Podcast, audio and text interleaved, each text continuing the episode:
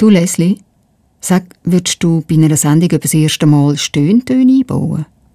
Hey, im Fall mega nicht. Weil es hat die Assoziation mit eigentlich Pornografie würde haben. Ich glaube auch nicht, dass so viele Leute beim ersten Mal wirklich stöhnen. So gut ist es meistens eben gar nicht.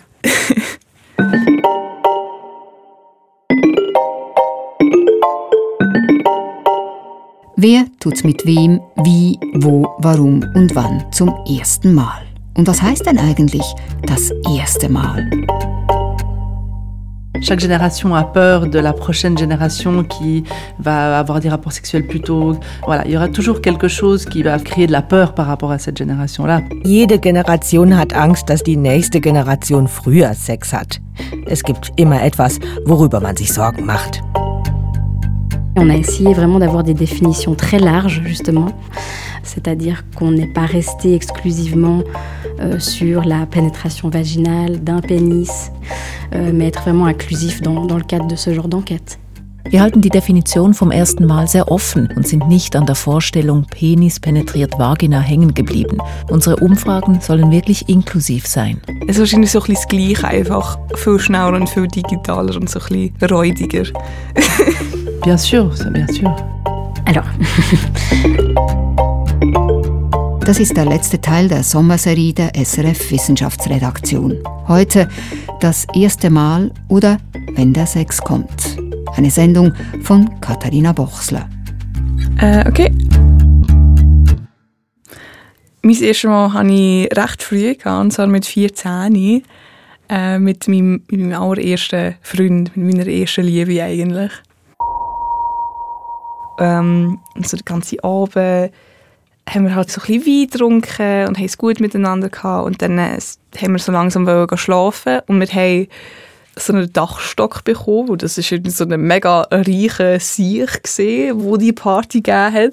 Und wir haben einfach so einen ganzen Dachstock bekommen und haben so Türen sogar können zuschliessen, haben ein Bett gehabt. Und auf diesem Bett von diesem fremden Dude, ich weiß nicht einmal mehr, wie der heisst, äh, haben wir dann äh, zum ersten Mal miteinander geschlafen. Es war sehr vorsichtig. Es hat natürlich auch weh gemacht. Aber es war, mega schön. Ja. Ähm, ich heiße Leslie, ich bin 20, jetzt das Jahr gerade geworden und ich gehe ähm, jetzt Grafik an der Fachhochschule studieren. Ja, es war mega herzig. Wir haben immer wieder so telefoniert und so. Er war so ein der Erste, der wirklich Interesse an mir gezeigt hat. Und das, das hat mich sehr gefreut. Wir haben dann mit Kondom verhütet. Die hat er aus dem Portemonnaie von seinem Kollegen geklaut, der betrunken im Wohnzimmer gelegen ist. 14, das ist früh. Doch im Schnitt tun es die Jugendlichen nicht früher als früher. L'opinion populaire, c'est plutôt qu'on entend que les premières fois se font de plus en plus jeunes. Die gängige Meinung ist, dass die Jugendlichen immer früher Sex haben. Das ist nicht der Fall. Die Pubertät verschiebt sich zwar leicht nach vorn, das spiegelt sich aber nicht in den Zahlen. Das Durchschnittsalter beim ersten Mal hat sich nicht verändert. Ich bin Yara Barence Diaz. Yara Barence Diaz. Ich leite an der Universität Lausanne Unisanté die Forschungsgruppe zur Gesundheit von Jugendlichen. Responsable de recherche au groupe de recherche sur la santé des adolescentes et adolescents à Unisanté. Der Unterschied ist klein zwischen den Generationen. Das Sexualverhalten der Jungen hat sich in den vergangenen Jahrzehnten weit weniger verändert, als die Älteren vermuten. Mit der sexuellen Revolution und der Einführung der Pille in den 1960er Jahren ist das Durchschnittsalter der sexuell aktiven Jugendlichen zwar moderat gesunken. Seit den 1990er Jahren aber kommt der Sex zuverlässig zur selben Zeit. Die Jugendlichen in der Schweiz sind beim ersten Mal knapp 17 Jahre alt. Je sais que les professionnels de l'éducation sexuelle aussi montrent souvent ce chiffre pour montrer que Ich weiß, dass auch Sexualpädagoginnen gerade diese unveränderten Zahlen oft zeigen, weil man häufig hört, dass der Sexualunterricht die Kinder und Jugendlichen auf Ideen bringe und dass sie deshalb ihr erstes Mal immer früher, immer schneller hätten. Aber wir sehen eben, dass dies in der Realität nicht so ist. Wenn es soweit ist, wenn sie es tun, tun sie es sicher. Über 90 Prozent der Jugendlichen verhüten beim ersten Mal. Früher häufig mit der Pille, heute meist mit dem Kondom. Und noch immer gibt es eine beachtliche Gruppe von jungen Erwachsenen, die noch nie mit einem anderen Menschen Sex hatte. Bei den 26-Jährigen sind dies über 5 Prozent. Trotz Internet, trotz unterschiedlichster Spielarten der Digitalisierung, das Sexualverhalten der Jugendlichen ist relativ stabil. Nein, ich denke, da hat sich nicht viel geändert. Aber die Forschung, die hat sich durchaus geändert. Man hat gewisse Dinge in der Vergangenheit nicht herausgefunden, weil man schlicht nicht die entsprechenden Fragen gestellt hat. Euh, ich heiße Christine Agré. Christine Agré, je suis responsable du secteur euh, sciences sociales à Unisanté. Ich bin Leiterin der Abteilung Sozialwissenschaften an der Unisanté. Heute fragen Forscherinnen wie Christina Acre und Yara Barenze Diaz anders und die Jungen antworten offener auch über früher Tabuisiertes wie Masturbation, Sextoys, Pornokonsum, Oral- und Analsex oder gleichgeschlechtlichen Sex. Euh, Aber wir befinden uns nicht in einer sexuellen Revolution. Christina Acre und Yara Barenze Diaz forschen an der Universität Lausanne gemeinsam zur Jugendsexualität. Sie gehören zu einer neuen Generation von Public Health Wissenschaftlerinnen einer Generation, die an vermeintlichen Gewissheiten rüttelt, gängige Definitionen fallen lässt und sich selbst und die Jungen Grundsätzliches fragt. Zum Beispiel, was ist das eigentlich, das erste Mal? Ich glaube, es gibt sehr viele verschiedene Arten von ersten Mal. Sehr viele Leute das auch so ein bisschen selber für sich definieren, was es ist. Ähm, ja, es geht vom das erste Mal küssen bis sich zum ersten Mal gegenseitig so ein bisschen anlängen. Ähm, dann halt immer so die, die Schritte, die man miteinander gemacht hat. Ich glaube so, ja, das ist eine schwere Frage, wie man das so definieren. Ja, ich glaube das erste Mal das Erleben einfach. Intimität mit einer anderen Person. Lange Zeit galt vaginaler Verkehr mit heterosexueller Penetration als Norm. Heute wissen wir, dass die Wirklichkeit ganz anders ist. Und das war schon immer so. so einfach ist das nicht und war es nie. Die Forschung hat den Jugendlichen und jungen Erwachsenen während vieler Jahre einfach die Frage gestellt, wann hattest du den ersten Geschlechtsverkehr?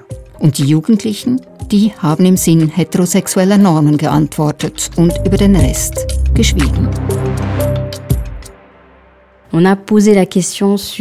Auch wir haben die Frage nach dem ersten Mal gestellt, aber mit einer sehr breiten Definition, die verschiedene Praktiken einschließt. Vom ersten sexuellen Kontakt, einschließlich Streicheln, Masturbation, bis hin zur analen Penetration. Wir wollten ihre Definition vom ersten Mal nicht übergehen. Wir haben uns also nicht auf die heterosexuelle Variante, die vaginale Penetration durch einen Penis beschränkt. Wir wollen in unseren Umfragen wirklich umfassend sein.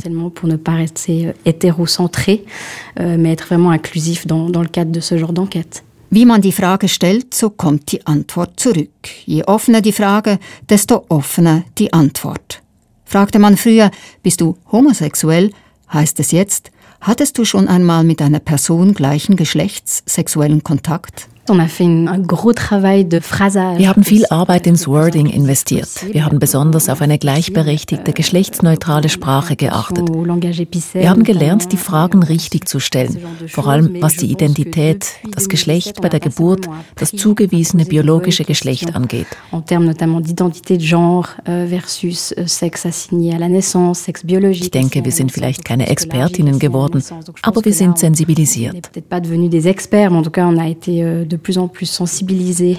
Differenziertere Fragen führen zu differenzierteren Antworten und damit zu besseren Daten für die Wissenschaft. Ich gebe Ihnen ein Beispiel. Wenn wir eine Frage dazu stellen, ob die Jugendlichen bereits einmal schwanger waren, dann fragen wir in der weiblichen und der männlichen Form.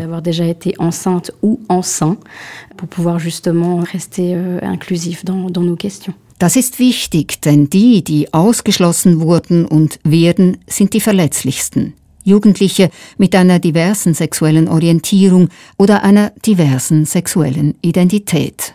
Certaines personnes peuvent être plus facilement victimes de violence. Manche Menschen werden eher Opfer von physischer Gewalt und psychischer Gewalt, von Diskriminierung und Stigmatisierung aller Art.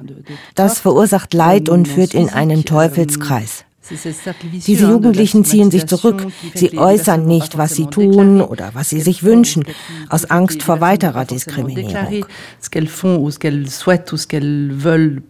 Daher ist es wichtig, sie in der Forschung, zum Beispiel durch die Art der Fragen, mit einzubeziehen. Wenn sie sich in der Sprache, in der Art, wie wir Fragen wiederfinden, fühlen sie sich eher frei, Auskunft über ihre Sexualität zu geben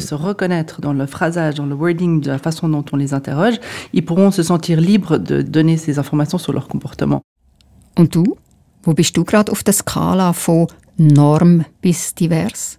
Ähm, ich habe mich nie wirklich geoutet. Ich glaube, das ist einfach immer so ein bisschen so angenommen worden, aber ähm, ich habe mich früher als bisexuell äh, definiert und jetzt bin ich eigentlich einfach big queer, weil ich finde es einfacher.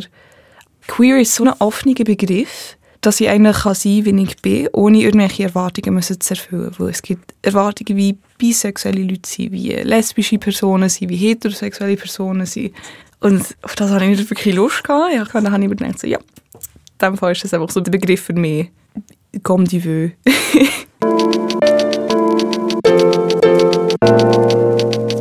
Richtig angesprochen sprechen sie also, die Jugendlichen, über das, was schon immer war, über das, was nicht gesagt werden durfte oder darf und auch über das, was neu hinzugekommen ist, zum Beispiel Sexting. Sexting, dass man sich so Nacktbilder voneinander schickt oder halt einfach so ein bisschen miteinander redet. So Dirty Talk. Ja, ich glaube, das machen schon recht viele Leute. ähm, ich glaube, es ist so ein das reguläre was man jetzt ein bisschen voneinander macht. Ich glaube, es ist so die gleiche Version von, wenn die Frauen ihren Männer im Krieg so, so Boudoir-Fotos geschickt haben. Es ist wahrscheinlich so ein das Gleiche, einfach viel schneller und viel digitaler und so ein bisschen räudiger. nicht, nicht zu viel Klasse. On a trouvé qu'un jeune adulte sur deux wir haben gesehen, dass fast 50 Prozent der jungen Erwachsenen unserer Stichprobe schon einmal ein sexy Foto oder ein sexy Video von sich verschickt haben. Also eine von zwei Personen. Bei jüngeren Menschen ist dieser Anteil am niedrigsten. Es gibt Studien zur Altersgruppe der 12- bis 19-Jährigen, die von eher 12 Prozent sprechen. Das ist hinsichtlich der Sexualentwicklung und der Altersstufe nicht überraschend. Die Praxis ist heute, in Anführungszeichen, akzeptierter und unkomplizierter, also dass man sexualisierte Fotos von sich weitergibt. Donc euh, on passe de photos de soi-même à caractère sexuel. Die Zahlen stammen von 2017. Seither haben sie sich bestimmt erhöht. Denn Sexting gehört heute für viele junge Menschen zum Vorspiel. Es macht schon Spaß, einander irgendwie so zu sagen, was man jetzt zum Beispiel machen würde, wenn man im gleichen Raum wäre. Und es tut dann die Vorfreude aufbauen. Und es hat wirklich einfach so die Funktion, ähm, sich aufeinander können zu freuen eigentlich. C'est vrai que pour euh, beaucoup de jeunes, ça fait aujourd'hui partie de leur développement Für viele junge Menschen ist Sexting heute Teil ihrer sexuellen Entwicklung.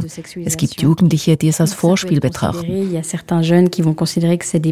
gibt Jugendliche, euh, für die es eine Alternative ist, ein zusätzlicher Bonus oder ein Mittel, um die Beziehung aufrechtzuerhalten. Wir wissen aber auch von Fällen, wo es nicht gut läuft, wo ein Foto ohne Einwilligung weiterverbreitet wird. Manchmal entwickelt sich das wirklich dramatisch und führt zu Belästigung und Druck. Druckversuche und Bloßstellung gehen meist von männlichen Jugendlichen aus. Ich glaube, für, für das hat es schon recht viel Druck. Das ist mir auch passiert.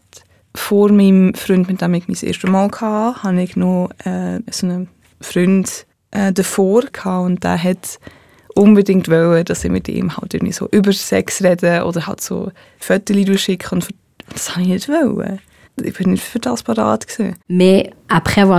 Jetzt, wo wir mit vielen Jugendlichen über dieses Thema gesprochen haben, sehen wir die ganze Bandbreite. Letztlich ist es sehr gut, dass die Erwachsenen nichts davon wissen. Denn in der Regel bleibt der Austausch bei den beiden Personen, wird von ihnen gesteuert und läuft meist gut. Euh, ich glaube, das hat man im Bauchgefühl, aber für das habe ich nie eine Taktik gehabt. Ich tue einfach immer nur über Snapchat eigentlich das machen. Da kann man die Fotos nochmal einmal anschauen und man bekommt eine Benachrichtigung, wenn es irgendwie gespeichert worden ist. Und wenn man über WhatsApp sich gegenseitig Fotos schickt, ist, so ein bisschen, ist das eher ein Risiko, dass es dann verteilt wird. Was dann der Klassiker ist, dass irgendwie ein Kollege das mit dem zweiten Handy irgendwie so abfotografieren, aber das ist, für das muss man sich jetzt mega Mühe geben. Das habe ich schon gehört, schon gesehen, aber mir persönlich ist es noch nie passiert. Ich bin eigentlich schon recht vorsichtig.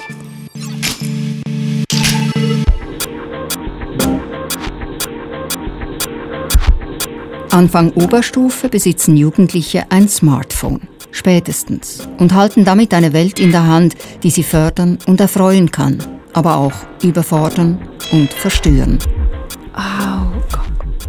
Ich habe so mit zwölf mit einer Kollegin zusammen ein Aufklärungsvideo geschaut. Und dann äh, habe ich das noch alleine schauen, weil ich natürlich das Thema spannend gefunden habe. Und dann äh, bin ich auf meine erste Pornoseite gekommen wo ich einfach Sex gesucht habe. So schnell passiert es eben. Äh, es ist sehr schnell zugänglich. Drei von vier Jungs und jedes dritte Mädchen haben sich schon pornografisches Material auf ihrem Smartphone angeschaut. Jeder fünfte 13-jährige Junge konsumiert regelmäßig Pornos. Bei den 18-Jährigen ist es die große Mehrheit.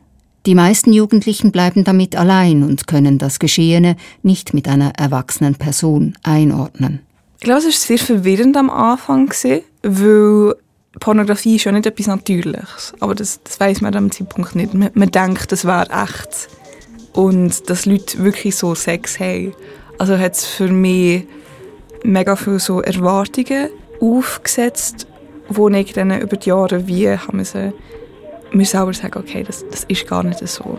Hier braucht es Hilfe, hier braucht es Aufklärung. La pornographie en termes d'éducation sexuelle la présente pas comme étant quelque chose d'interdit et de mal. In der Sexualerziehung wird Pornografie nicht als etwas Verbotenes und Schlechtes präsentiert. Sexualpädagoginnen vermitteln vielmehr, dass dies nicht die Realität ist. Sex ist nicht so. Pornografie ist Fiktion. Die jungen Menschen sollen nicht denken, dass Sex so abläuft, dass er stundenlang dauert.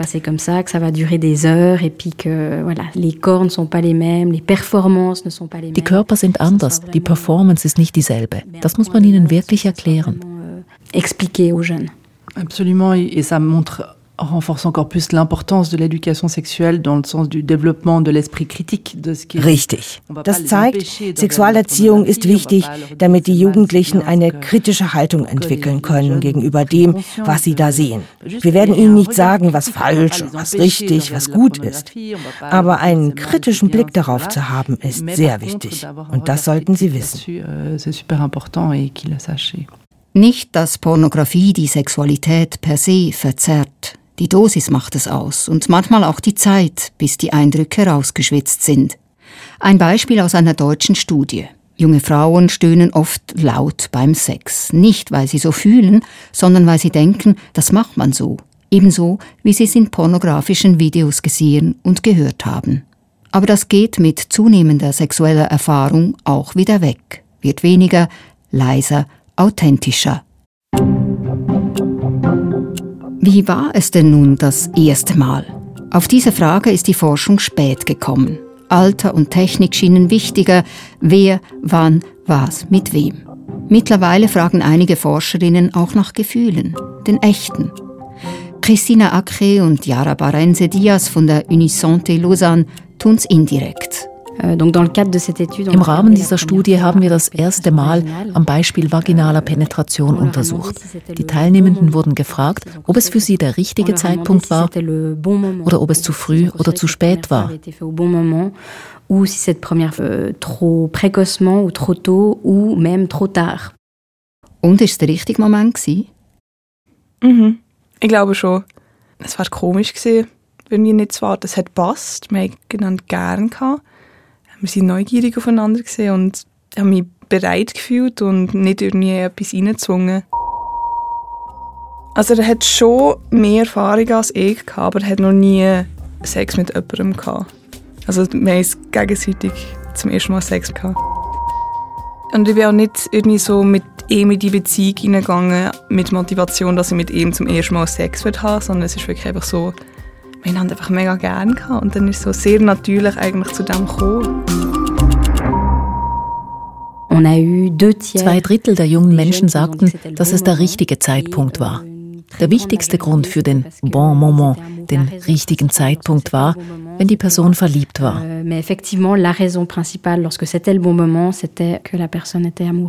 Für ein Drittel der befragten 7000 jungen Menschen kam das erste Mal rückblickend zur falschen Zeit. Es waren viel mehr Frauen als Männer, die sagten, es war nicht der richtige Zeitpunkt, es war zu früh oder ich hätte es gar nicht tun sollen. Dagegen gab es mehr Männer, die sagten, dass es zu spät war und dass sie es gerne etwas früher gemacht hätten. Oft ist es Druck, der zum falschen Zeitpunkt führt. Druck durch die Gruppe oder den meist zufälligen Partner. Faktoren, die das Risikoverhalten steigern. Euh, Den jungen Frauen, die der Meinung waren, dass es zu früh war, dass sie es nicht hätten tun sollen, fehlte es damals auch an Schutz, an Verhütungsmaßnahmen, an Kondomen. Vielleicht war da auch Panik, Angst, sodass sie diese Erfahrung im Nachhinein bereuten. Ich habe schon bei anderen Kolleginnen gemerkt, die halt also im grossen Anführungszeichen langsamer waren, dass sie sich halt nie Druck gemacht haben, Sorgen gemacht haben und ich glaube, es hat schon recht einen Gruppendruck gegeben. Und ja, es ist halt, halt mega schade, wenn man sich etwas muss reinzwingen muss. Weil es gibt einem so ein Leben lang ein mega schlechtes Verhältnis mit Intimität. Wie lange der falsche Moment nachwirkt, ist weitgehend unerforscht. Es fehlen Langzeitstudien genau wie zu den Folgen von Pornokonsum. Ich glaube, ich weiß eben gar nicht, wie viel jetzt mein erstes Mal mit meiner Beziehung zu Sex zu tun hat. Es war mega schön, gewesen, aber dann habe ich auch, auch schlechtere Erfahrungen gemacht und die haben mich dann schon mehr geprägt. Aber ich bin schon sehr froh, dass ich eine gute erste Erfahrung habe. Wenn der Zeitpunkt gut ist, gilt das nicht unbedingt auch für den Sex. Für die meisten Jugendlichen ist das erste Mal nämlich weder angenehm noch unangenehm. Wichtig ist für viele, dass sie diese Schwelle überschritten haben, auch wenn die Statuspassage ins Erwachsenenleben in der Realität meist tiefer liegt, als es die traumhaften Mythen ums erste Mal suggerieren.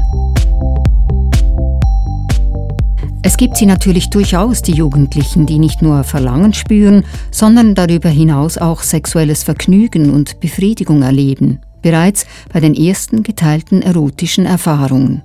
Alors ouais, il y a le désir sexuel et le plaisir qu'on peut ressentir. Ja, es gibt sexuelles Verlangen und sexuelles Vergnügen. Das sind zwei verschiedene Dinge. C'est deux choses différentes. Das Vergnügen kommt, wenn vieles passt. Selbstbestimmung, Einverständnis, Sicherheit, Privatsphäre, Vertrauen und die Fähigkeit, über Sexualität zu sprechen und die Beziehung auszuhandeln. Das ist viel auf einmal. Das muss man nicht auf Anhieb können. Das muss man lernen dürfen erotische Skills aufbauen, mit der Partnerperson sprechen, nach Zustimmung fragen, im Internet nach vertrauenswürdigen Infos suchen. Unsere Schlussfolgerung ist die, dass Eltern und Schule ein sehr entscheidendes Duo sind, zusammen mit anderen Ressourcen wie den Peers, den Gleichaltrigen oder dem Internet. Euh, Für manche Jugendliche sind die Gleichaltrigen und das Netz die wichtigste Ressource. Wir haben insbesondere gesehen, dass nicht heterosexuelle Jungs sich eher an das Internet wenden, um an Informationen über Sexualität zu kommen. Das Internet ist da und es wird bleiben. Man sollte es daher als Werkzeug nutzen, statt es beiseite zu schieben. Das Internet, ich habe es sehr positiv erlebt, aber mich gewisse Sachen für Sexualität interessiert haben. Ich habe mich sehr früh mit so Queerness und Bisexualität befasst und habe dort eigentlich schon sehr früh einen Begriff heraussuchen und auch Verbündete suchen und irgendwie so Geschichten heraussuchen von Leuten, die vielleicht die gleiche Erfahrung haben. Das gibt einem, es hat mir eigentlich immer so ein das Gefühl gegeben, dass ich nicht, nicht so ganz allein bin. Dass das, was ich erfahre, eigentlich recht normal ist. Auch wenn es vielleicht nur so ein Teenager aus Texas tut erleben oder so, der das auf Reddit postet hat. Im Netz finden sich Gefühle, die in der schulischen Sexualbildung oft untergehen. So ein bisschen den sozialeren Aspekt von Sex haben wir nie angeschaut. Ich bin in eine Kreisschule gegangen und dort haben wir einfach so biologische Fakten, so was sind Sexualkrankheiten. Wir haben ein Video von einer Geburt geschaut. Wir müssen anschreiben, was bei einer Vulva wo ist und was bei einem Penis wo ist.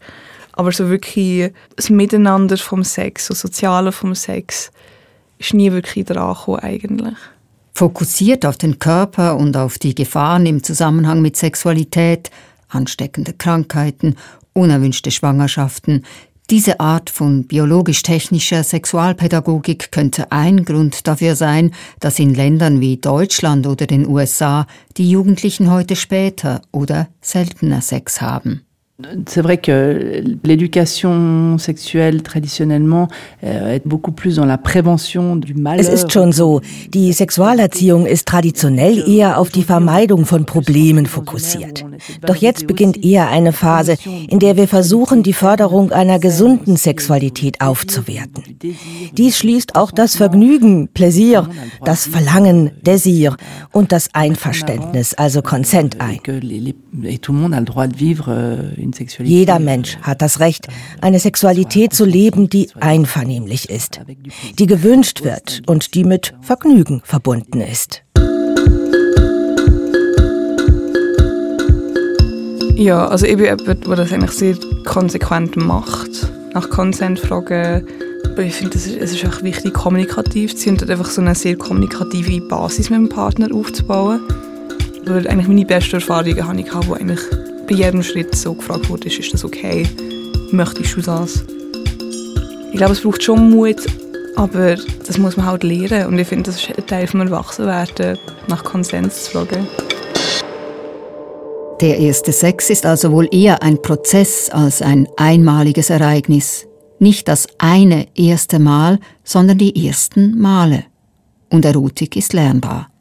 Der Weg zur eigenen und geteilten Sexualität eine Expedition in Etappen. Das sagt die Forschung. Und was sagst du, Leslie?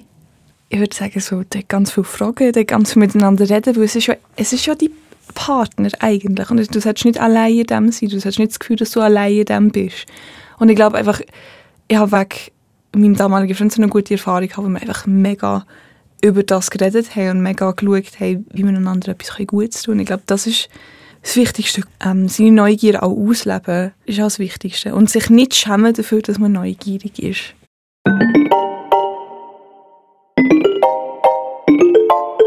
Sind jetzt gerade drei Tipps in einem, aber Kommunikation, Neugier ausleben, Fragen stellen. Und sich nicht schämen. Und sich nicht schämen, ja. Das erste Mal oder wenn der Sex kommt. Es war eine mega schöne Erfahrung und das kann einem eigentlich auch niemand wegnehmen.